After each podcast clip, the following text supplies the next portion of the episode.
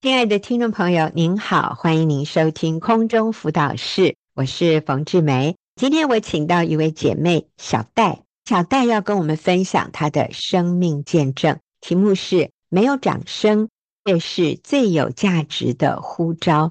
小戴你好，冯姐好，各位听众朋友大家好，是好。小戴呢要跟我们分享，从单身年轻的时候一直。到现在三个小孩，老大现在几年级呀？六年级啊。OK，老幺呢？一年级。小戴有三个孩子，所以小戴要跟我们分享，从单身年轻的时候一直到现在，他的生命成长，我想是有几个阶段，甚至我们说几个关口，最后他怎么明白什么是没有掌声，却是。最有价值的呼召，那我们就请小戴跟我们分享。哦，在台北工作时，我的女室友带我信主，她很热心的与我建立关系，陪我读经祷告。受洗后，她开始对我的穿着、休闲活动有意见，太短的衣服以及太低腰的裤子不能穿，假日不要乱跑，不要交往不是基督徒的男朋友。当时的我心里不明白真理。觉得信主不是已经脱离罪的枷锁了吗？怎么又陷入另一种捆绑？后来进入妇女小组，才发现原来不认识神的时候，活在世俗里，好多的价值观是错误，而且已经被扭曲了，自己都不知道，就像温水煮青蛙一样。如今我已经信主，就不该活在世俗中不属神的价值信念里面。是。那我觉得小戴这里讲的可能也是有一些人的感受哈，就是我们在基督里不是自由的吗？怎么信主以后哈啊，陷入另一种捆绑，又要这样又要那样，好像信耶稣很不自由。可是小戴最后说，那个不是不自由，而是原本的那些价值观是被扭曲的。而那些价值观是对我们有害的，像女孩子穿着太过于性感或者火辣，其实那个背后是有一些一些不圣洁的动机，或者最后会带给我们可能男人对我们的误解，甚至会带来一些错误的男女关系。所以我们的穿着其实也是在。传递一个讯息，就是我们怎么看我们自己，是有给你很多的叮咛，很多的提醒，其实对我们也是一种保护。就像妈妈跟孩子说：“你不要跑到马路中间，那个很危险的。”然后我们就说：“为什么信耶稣还有这么多捆绑啊？我不能跑去马路中间玩吗？” 啊，那其实这个背后不是在限制。不是在捆绑我们，而是对我们一个很重要的保护。好，所以小戴，你信耶稣之后，哈，我想有很多的价值观开始改变。还有哪些呢？妇女小组帮助我厘清很多错误的价值观，我才明白上帝是要祝福家庭，不是要拆毁家庭。结婚后，我和先生一起住在国外。大儿子出生后，先生忙于工作与应酬。常常是我和孩子单独在家，那是我们物质生活最富足的时候，却也是心里最贫乏的时候。先生陪我们的时间很少，每次都用物质满足我们对他的需要。我生气，他只是用孩子把我绑在婚姻里。我想放手这样的婚姻，我不知道身为妻子与母亲有何指望。怀老二时，我带老大单独回台居住待产，我独自带孩子外出看医生。我非常害怕别人看我的眼光。我们身边有很多同样是先生外派的朋友，他们与配偶也是相隔两地。我以为这是常态，是时代改变造成的。在一次参加妇女小组参会的时候，写回应单，我问了组长一个问题。我的先生在国外工作，但我和小孩在台湾，我该怎么做呢？桌长回应我说：“先生在哪里，家就在哪里。”对当时的我而言，这真是又大又难的功课。后来进入妇女小组没多久，先生就因为公司的问题回家了，他接下了我爸爸的工作。先生回家后，我们得重新学习相处。刚开始的时候，真的起了非常多冲突，我气不过就摔东西。有次我气到半夜离家出走，提了行李箱走到路口。却不知道自己可以去哪里。虽然已经参加妇女小组，常常进两步又退一步。今天对先生好，明天又用言语攻击先生。但想起婚姻班的教导说，即使对方有两百个错，也要为自己的两个错道歉。我主动向先生道歉，先生却觉得我很虚假。还好有在小组，我持续做对的事。改变自己，修复和家人的关系。几年过去了，先生居然也因着我的改变加入学员弟兄小组。哦，真好！现在的婚姻应该可以说是甜蜜幸福，可以这样说吗？可以啊。哦，呃，我们不是在喊口号，但确实小戴的婚姻现在是美满幸福，感谢主。其实刚刚小戴讲了几句话，我都觉得好经典哦。你提到说，在国外的时候，物质生活虽然是最富足，可是却也是心灵最贫乏的时候。可见得，我们真正需要的不是这些物质的充裕，不是。嗯，其实我们心灵最需要的是一个与先生与孩子。与家人的美好关系，我这样讲是不是你当时的感受？对，没错。每天拿着信用卡去 shopping，其实不会满足一个女人心里的需要。买的时候会开心，回家又开始觉得空虚。嗯、是，刷越多有可能越空虚。嗯，是，好。你后面还有一句很经典的就是你向先生道歉，可是他却觉得你很虚假。很多姐妹说，当他们开始改变了，先生却不领情。哎，哇，这真是很让人挫折，然后想要放弃的啊、哦！觉得我都已经放下身段了，你竟然还不屑。所以，我觉得你们婚姻能够后来变成今天的幸福美满，我要请小戴跟我们说说看，过去你相信了哪些世俗的价值观？我们称那些为谎言，就是错误的价值观。后来你又认定了哪些圣经的真理，以至于你们今天可以有这样的幸福美满？那时候因为夫妻分隔两地，我相信的。世界的价值观就是说，夫妻因为工作分隔两地是很正常的，是时代改变造成的。嗯、但是真理却教导我们：先生在哪里，家就在哪里。还有就是，女人要有私房钱啊。哦，我妈妈会跟我说啊，你要藏一点钱啊，不然你的先生常常在外面应酬。那时候我也是真的做了，但是其实真理是告诉我们，人结婚了，钱也要结婚，就是夫妻。不再是两个人，乃是一体的了。然后因此神所配合的人不可分开，就是我们不给自己离婚的后路。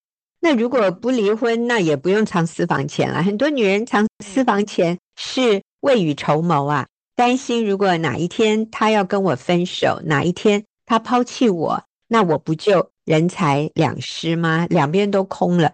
所以我现在就要为未来。来预备，假设哪一天他真的跟我分了，我还有钱可以靠，所以我觉得这个基本上就是我们认为婚姻是可以结束的，我们不认为夫妻关系需要是一生一世，对于对方没有信任，所以我们常常是在财务上分你的我的，两个人就是为了钱，把那个。甜蜜的感觉全都摧毁了，这个是魔鬼最大的一个诡计哦。我觉得在今天的夫妻关系里面，所以你过去相信夫妻分开住，因为工作的关系。哎呀，这个是趋势，对，大家都一样。嗯，对。但那个是谎言。那真理是什么？先生在哪里，家就在哪里。家就在哪里。对于财务，人结婚，钱也要结婚。结婚，嗯，对呀、啊。还有，你也提到说，他有两百个错，但是我有两个错，我都需要怎么样？为自己的两个错道歉。是。那如果对方觉得，哎，my dear 啊，你不要假惺惺的了，那我们怎么办？就持续做对的事情。对，不要因为他好像觉得你不够诚恳，或者他没有给你你想要的回应，就是他没有很感动啊，他也没有跟你道歉来回报你。嗯，那我们都要继续做对的事。嗯，小戴啊，一开始你先生觉得你很虚假，那个时候你的感受是什么？我觉得很受伤啊，但是。就是持续的改变，因为常常就是像我说的，我今天变好了，可是哪一天我又生气又骂他，我就告诉我自己，我要悔也要改，所以下次我要再做的更好。是你今天跟他道歉哦，然后下一次你又对他发飙了，嗯、那他就真的会说你那都假的，对，对，对，他会否定之前做的一切，对。就像一个男人有外遇，然后他跟他太太忏悔，说：“我错了，我会改，我下次一定不这样了。”可是，如果有一天太太又发现他在手机里跟别的女人搞暧昧，那你认为这个太太会怎么想呢？你根本都骗我，对，骗人的 就很难再信任了。我们说，老公，我要敬重顺服你，可是遇到什么事情的时候，我们又失控，我们又固态附萌，他的想法是什么？他就会觉得你之前说你要改，然后也没有啊。嗯，对，所以我不买你的账了。嗯、你在对我好，我都觉得你背后有 阴谋企图。所以我真的要说，姐妹，那我要说弟兄们、女士们、男士们，我们都一样。我觉得我们的配偶非常需要看到的，我们叫做 consistency。他们要看到的是一个表里一致、前后一致、经得起时间环境考验的悔改或者改变，而不是你今天其实已经很难得了，你今天愿意谦卑的跟对方道歉，可是隔了一两周或者隔一两天哦哦，或者更快。早上才道歉，晚上我们又再犯一次。那我真的要说，要对方信任我们是很困难的。当对方没有信任我们，或者对方不认为我们是真诚的时候，就像小戴说的，很受伤。我们会想要放弃，但是我们在这里，小戴他的见证里面讲的就是没关系，他就继续做对的事。我们也承认我们自己是不完美，这就是为什么我们需要耶稣。我们跌倒了没关系，我们就爬起来，再继续做对的事。其实这整个过程也是给我们的先生、给我们的孩子好榜样。诶，他就知道说，妈妈或者爸爸不完美，这个是事实。可是妈妈给我最好的榜样，就是妈妈会。谦卑的继续改变自己，而没有放弃，没有放弃真理，没有放弃婚姻，我们的家。所以小戴，你说有一次气 到半夜离家出走，提了行李箱走到路口，却不知道自己可以去哪里。后来呢？你是回家了吗？对，我后来回家了。我想先生孩子也都松一口气哈。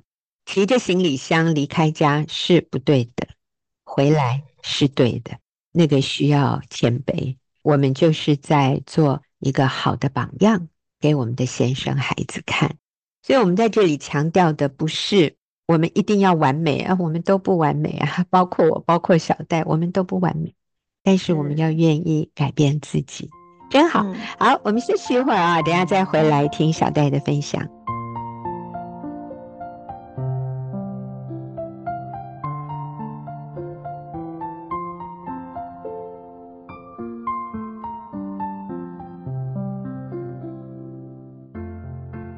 朋友，您所收听的是空中辅导室，我是冯志梅。今天是请小戴姐妹跟我们分享她的生命故事，题目是“没有掌声，却是最有价值的呼召”。当然，小戴提到了她与先生的相处，在婚姻上她做了很多的改变，亲子关系呢？来到妇女小组，才明了自己做了很多决定都是错的。我不知道自己在耶稣基督里的价值，也不看重自己的身份。我不知如何与孩子相处，所以老大还没三岁，我就把他送到幼儿园。我也搞错优先次序，把孩子看得比先生重要，金钱也不合一。感谢主，我及时改变，选择做最有价值的事。现在我乐于待在家，为先生、孩子准备饭食。陪伴孩子成长，孩子会说：“我的妈妈是煮饭超人，妈妈煮的饭全世界最好吃。”我把私藏的钱告诉先生，也拿出来供给家用。虽然物质生活不如以前丰裕，但我们很享受这样的平安。有一次，孩子跟着我们一起到教会里服侍，教会课程进行到一半。儿子开了好几次门进教室找我，要教他写作业。我告诉他，教室里面叔叔阿姨在上课，你这样一直开门会影响叔叔阿姨。就快下课了，你再等我一下，妈妈下课就会马上出来陪你。过没多久，教会的某位传道告诉我，儿子这次不敢自己开门进教室，他在教室外面的玻璃门往里面看。看谁刚好和他四目相对，然后就跟他挥挥手说：“我要找我妈妈。”我决定留在教室外面陪他把作业写完。当我陪着儿子，他就专心安心的写着作业。我再次惊艳到孩子比服侍重要。后来牧师走过来，开口对我说：“你真棒，陪伴孩子写作业。我从来没有陪过我的孩子写作业。”我看到牧师脸上失落与羡慕的表情。他分享，有一天他们夫妇陪着已经成年的孩子在外面餐厅用餐。他其中一个孩子开始哭诉，他重要的时刻爸爸都没有参加过。另一个孩子则说，爸爸都用剩余的时间在陪我。听到牧师的分享，我看到眼前是一位因为错过陪伴孩子的父亲。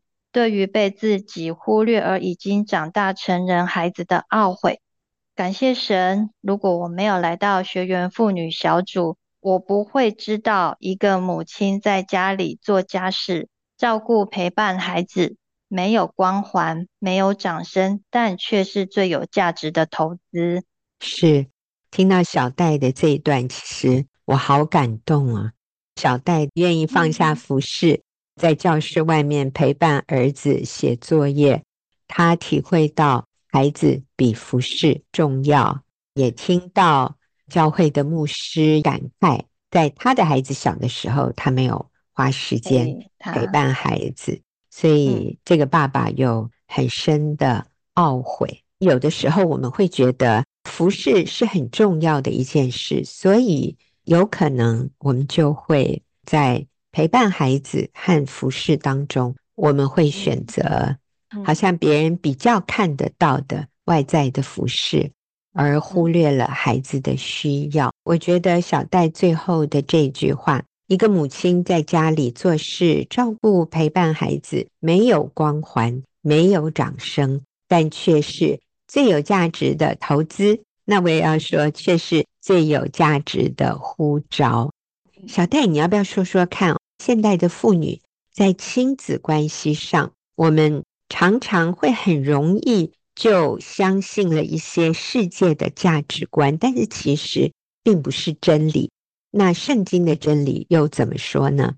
呃，我相信的谎言是我不知道怎么跟孩子相处，所以小孩子可以进幼儿园的时候，我就把他送进去了。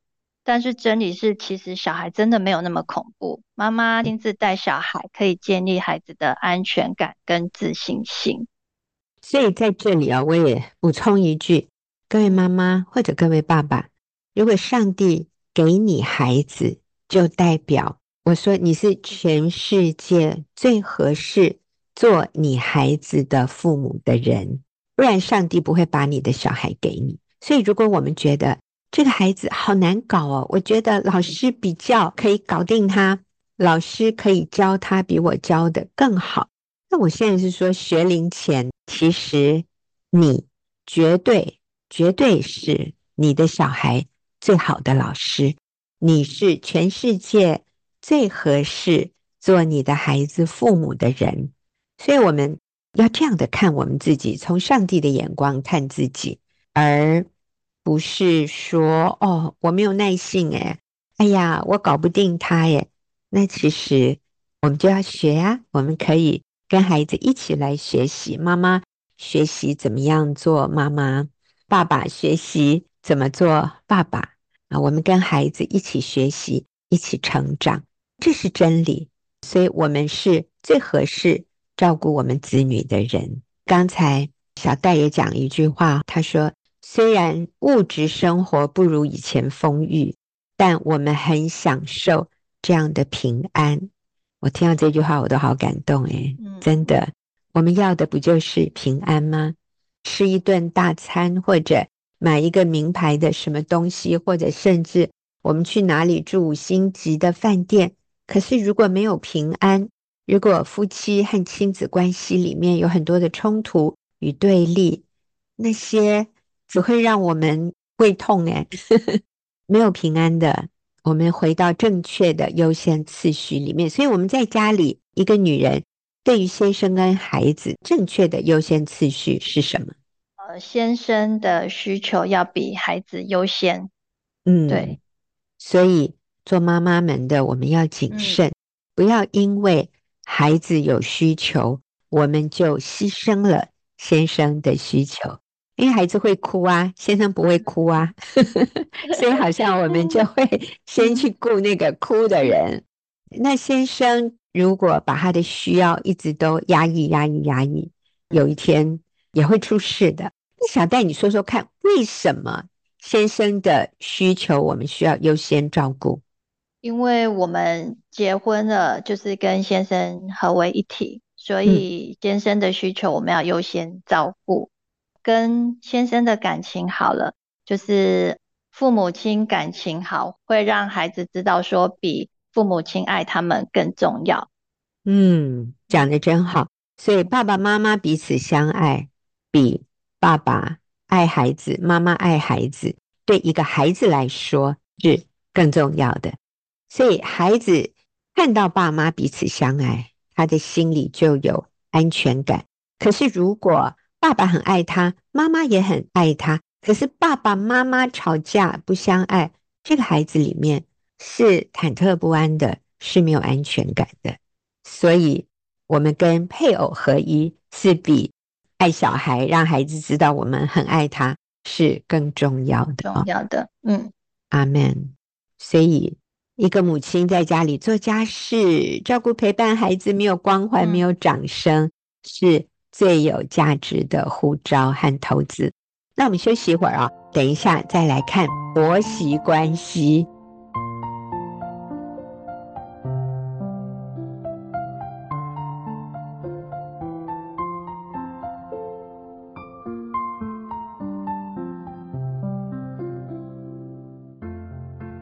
好，所以现在我们要来听听小戴跟我们分享在婆媳关系上。他的学习，好，来学员妇女小组满六年，之前和婆婆的关系一直卡关，在学员听到好多婆媳关系美好的见证，我一直认为啊，别人的婆婆都嘛比较好。在学员妇女小组秘籍大补帖满天飞，随手一抓就一把，还可照抄的情况下，我还是没有动力想去解决和婆婆的关系。两年前参加南投淘米生态之旅，听到了姐妹说，要随口说造就人的好话，要真的跟婆婆当母女，自然享受相处，而不是害怕婆婆，常常赞美感谢婆婆。参加完生态之旅，过不久是二儿子生日，当天，我和公婆的赖群主收到了公婆对二儿子的生日祝福。以前我看到这种讯息，会觉得，哎，公婆真不知感恩，应该要感谢我替他们生的孙子才对啊。这次我却在群组里回了，谢谢爷爷奶奶的祝福，宝贝有这么好的爷爷奶奶，真是太有福气了。没想到婆婆也回给我。我们两老要感谢你把三个宝贝养育及教导的这么好，辛苦了。过三天换先生生日，婆婆在群组里又发了生日祝福给先生。我接着又回：亲爱的爸爸妈妈，谢谢你们生下小钟，养育教导他正直、忠诚、良善、负责、勇敢、有智慧。更谢谢你们愿意让他成为我的丈夫，成为我和孩子们的支柱。公婆看完讯息已读不回，我问先生说：“哎，爸妈看完都没回，是不是吓死了？想说这个媳妇怎么突然嘴那么甜，是不是要来骗财产？”去年二月，婆婆要住院四天动手术，没有人可以陪病照顾。我有感动，自愿去医院陪婆婆。于是我先询问先生的意思，他一开始是反对的，因为我和婆婆的个性差异太大，他担心我们两个人关在同一个空间这么多天，我会受伤。我跟先生说，我可以体会婆婆此刻焦虑无助的心情，但我以你为优先。如果你愿意接替我照顾孩子，我在北上。先生也回应我说：“如果你有一点顾虑，就不要去。”就这样，我独自北上去照顾婆婆了。手术当天，婆婆看到我像是抓到海上的浮木，对我说：“就在等你来，你来了就手术了。”婆婆拿了她重要的物品交代给我，还塞了两千元让我这几天买饭吃。我陪她到手术房，我说。妈妈，你好勇敢，不要担心，我会为你祷告。她眼里泛着泪，回了声说：“谢谢。”手术顺利结束，婆婆因为不能用力，所以要在床上三天不能下床。我每天帮忙买饭、倒茶水，把尿袋里的尿液排掉，晚上准备毛巾、牙刷，让婆婆在睡前擦脸洗漱。医生交代的术后事项都帮婆婆记录下来。隔天公公来医院探望婆婆，还塞了一个红包给我，谢谢我照顾婆婆。那几天的时间过得很快，我和婆婆相处意外的融洽。我们一起吃饭、聊天、看电视，一起和在南部的先生、孩子们视讯。最后一天，我希望在我回家前可以把所有出院手续都办妥。离开医院前，我去抱抱婆婆，跟她说：“妈妈，我们抱一下，祝你早日康复。”婆婆也马上和我拥抱，跟我道谢。我又再次看到她眼眶的泪水。感谢主，透过小主，让我知道当一个妻子与母亲是何等荣耀的呼召。嗯，哎呦，我听了都好感动哦！我都觉得你婆婆好有福哦，有这样的媳妇愿意在她开刀的时候去照顾她。有可能她自己的子女不方便，儿子照顾妈妈也有时候真的是不方便。但是你身为媳妇，你还主动提出来要照顾婆婆。有些人会觉得说，就请看护嘛。那其实请看护也是好的，也不是不好。但是你身为媳妇，你愿意主动的舍己去照顾你婆婆，我觉得真的是你婆婆很有福啊！你的这样的心也是很宝贵的。那我觉得是你先生的一个反应，我觉得很有趣哦。一开始他是他是不赞同的，你再说一下为什么？他的担心是什么？因为。我的婆婆她比较强势，嗯，那我是一个不会表达自己真正想法的人，所以他很怕我去了之后会被我婆婆就是吃得死死的，所以他很担心。对，好，其实我听你先生这样的反应，我也很感动诶。我觉得你先生真的是和你合为一体了，你的感受就是他的感受，他真的是挺身而出要保护你诶。单单他这样的担忧，就已经很让一个妻子的安慰和被感动哦。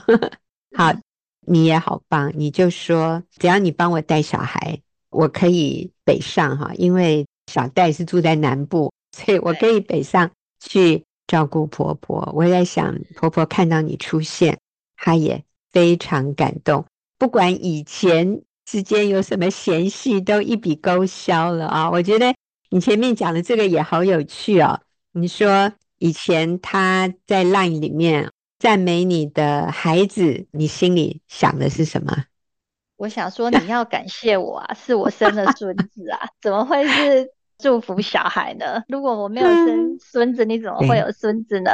是哦，我觉得小戴在这里也是给我们做婆婆的、做妈妈的很重要的提醒。哦，我们不是只是夸自己的孙子，我们真的要谢谢我们的媳妇，谢谢我们的女婿，让我们能够有这么优秀、这么可爱的孙子，那是他们的功劳。所以，我们身为婆婆、身为岳母的，我们都要感谢我们成年的孩子。但是，以前小戴看到公公婆婆夸奖自己的小孩，诶，他是你的小孩，竟然我们会心里不平衡。你看。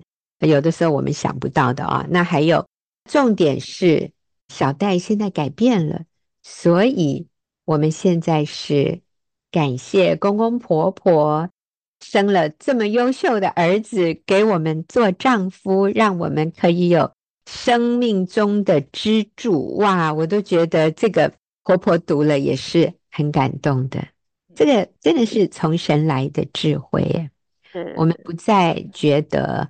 我们应该被感激，我们应该被祝福，我们应该被疼爱，我们应该得到什么样的利益？你知道，在基督里，我们是可以谦卑的，感谢对方给我们这么多恩典。所以在医院里面几天相处融洽，没有冲突，没有委屈，怎么这么好？所以我在想，小戴你自己也变健康了，你自己也变强壮了，所以我们不再那么容易受伤。诶，嗯，你知道，我们可以从更高的一个高度来看到公公婆婆的需要，来感谢他们，为他们付出，太棒了，好感动啊！所以你还得到了好多红包，是不是？对，婆婆给一个，公公也给一个。我觉得哈，当我们跟公公婆婆融洽相处的时候，你知道在这里最开心的是谁？是我们的老公哎，对，他看到他的妈妈和他的太太，他生命中最重要的两个女人能够融洽相处，彼此感激对方，彼此珍惜对方。我真的觉得一个男人要的应该没有比这个更多了，这就是。最高极限的一个满足，诶，他真的可以不用担忧，他是多么感谢老婆跟妈妈是可以融洽相处的。但是如果这两个女人是对立的，哇，这个男人压力好大诶。以前你相信的婆媳关系的谎言是什么？那圣经的真理又是什么？以前就相信别人的婆婆都比较好。但是圣经的真理是我们不能改变别人，只能改变自己。所以我主动赞美、感谢婆婆，跟婆婆相处的时候也不要觉得有压力。是，那也是真的耶。各位，如果你当年看上你先生，一定是你先生有很多优点，请记得他这些优点也是你公公婆婆努力的成果诶。也是他们有功劳的，所以我们真的要去感谢公公婆婆还有岳父岳母，而不是把这一切都看为是理所当然。或者我们也不要有优越感，觉得哈，你们家得到我这个媳妇或者我这个女婿是你们捡到喽，是你们走运哦。各位，这是上帝不喜悦的骄傲。我们要存着感恩的心，看别人比自己强，真好。我们休息一会儿哦。最后，我还有一个问题要问小戴。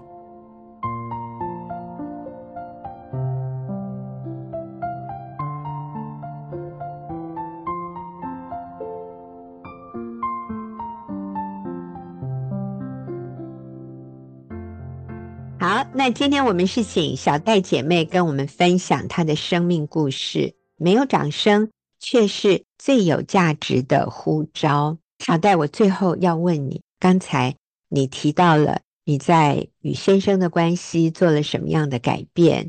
你学习放下自己，敬重顺服，为自己的两个错道歉。在亲子关系方面，你也决定。看重你可以陪伴孩子的这一个阶段，就是你也没有到外面去找工作，你愿意专心的陪伴孩子成长。在婆媳关系这个部分，你也主动的愿意为你的婆婆多走一里路啊，去医院照顾她，并且向他们表达感激。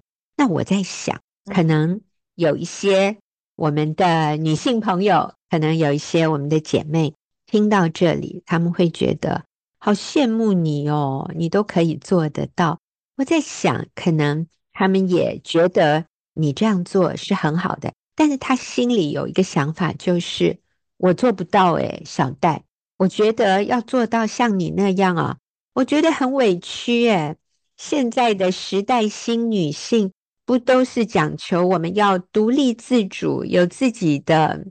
经济能力，然后我们不要那么依赖丈夫，我们不需要迁就婆家，我们应该做到够厉害，让别人来迁就我们，那我们就赢了。就是世界的价值观比较是这样，我们不需要委曲求全，我们不需要什么敬重顺服，去做那些我们本来就不觉得那么重要的事。可是从某一个角度，这些姐妹、这些妇女又很羡慕我们可以有一个幸福美满的家庭，我们整个家族的关系是非常和睦和乐的。我觉得其实他们也是羡慕这样的一种家庭氛围，所以他们会在两套价值观当中挣扎或者拉扯。那小戴，你要给他们什么样的鼓励呢？就我之前也会觉得自己好像结婚，然后就要生小孩，然后就变成生小孩的机器，然后 被绑在家里带小孩，很没有价值，不能像其他的女性去外面上班赚钱。但是神给我们女人最珍贵的身份，就是成为神的儿女、基督的门徒、妻子和母亲。举个例子。就是一千元，它就是一千元，它不可能变成一百元。但是我们自己要看重上帝给我们的身份，就是这么的宝贵。我们不需要特别去努力去赚钱，证明我们很有价值。当上帝创造我们成为神的儿女、基督的门徒，我们结婚后成为妻子、成为母亲，这个就是最有价值的身份了。嗯。所以小戴的意思就是，我们不需要透过外在的表现来证明我们的价值，我们可以在上帝造我们的这样的一个身份和角色里面，我们就能够非常自我肯定。所以我不需要透过赚多少钱来证明我是很厉害的哦，我是很有能力的哦，所以你们都要看得起我。当一个人有这样的一种想法的时候，代表他里面是很脆弱的，他需要靠别人的掌声、别人的肯定来确认自己的价值。所以今天小戴的题目是：没有掌声，却是最有价值的呼召，或者最有价值的一种身份。所以我们的价值与身份不是透过别人的掌声，也不是透过别人看到我们头上有多么亮的光环。我有这样的头衔，我有那样的身份地位，才代表我有价值。不是，当一个人觉得需要靠这些才有价值的时候，其实就是代表它里面是脆弱的，它里面是自卑的。因为有一天，当他没有这些的时候，那就代表他会认为自己那个一千块已经归零了。哇，那是何等大的挫折和沮丧啊！那是不是代表我需要不断不断的努力，一直让别人看到我表现的多好，才代表我有价值呢？我觉得这是一个恶性循环，或者像那个老鼠在那里圈子里面一直转，一直转，那是没有真实的安全感，那不是真实的平安。所以，一个女人，一个男人都一样，我们要先确认我们自我的价值。我的价值是上帝赋予我的。我被造的时候就被赋予一千块，就那个一千的价值。这个一千元的价值，它不会因为怎么样就变成两千，也不会因为怎么样就变成五百。所以我对我的价值是确认的，以至于别人没有这样看我的时候，我还是我还是很稳定。或者别人看我看得比一千更高的时候，我也不会。自满，我也不会骄傲，或者我也不会轻看我身边的人，觉得他们比我矮一截，或者他们没有我重要，他们没有我有价值。所以基本上我们里面是稳定的，我们是恒定的。所以别人跟我们在一起的时候，觉得是自在的，是舒服的。我们身上没有带刺，我们没有任何需要要把别人压下去，或者我们也没有任何理由。要向人讨一块饼，你今天怎么都没有注意我？你今天怎么都没有爱我？你今天都没有赞美我？我做了那么多，你怎么都没有感谢我啊？像小戴以前说的，我替你们生了三个优秀的孙子，你怎么一句谢谢都没说？只会夸这三个孩子的好，都不会讲一句对我的感激。你看哈，这好累哦，我们自己很累啊，我们身边的人也觉得很有压力啊。他今天是不是又忘记说了什么话？又让你不高兴，所以这个真的是我们自己的功课，这个自我价值。所以各位朋友，如果你觉得哇，小戴能够敬重顺服丈夫，又愿意放下工作，在家里带小孩，还愿意主动的去照顾婆婆，太委屈了吧？我做不到，你知道吗？如果我们不确认自我价值，我们真的做不到。可是当我们确认了，我们在基督里。我们是那个尊贵独特的无价之宝啊、我喜欢小戴的那一句话：“单单就上帝赋予我的这个身份。”小戴刚刚说的：“我是神的儿女，我是基督的门徒，我是妻子与母亲，甚至我再加一个媳妇。我有这样尊贵的身份，我本身就已经是那个无价之宝了。我真的不需要掌声。”我真的不需要光环。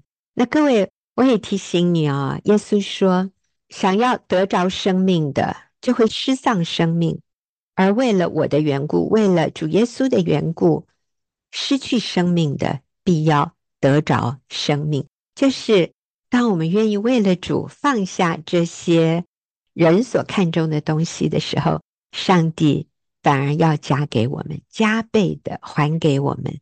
那个就是非常非常奇妙的一种，上帝会把荣耀加给我们，上帝会把价值让我们去感受到在基督里无价之宝身份的尊贵。小戴今天用他生命超过十年这样的经历和我们分享，什么是没有掌声却是最有价值的呼召。谢谢小戴，谢谢冯姐。嗯，我们也谢谢听众朋友的收听，我们下个礼拜再会。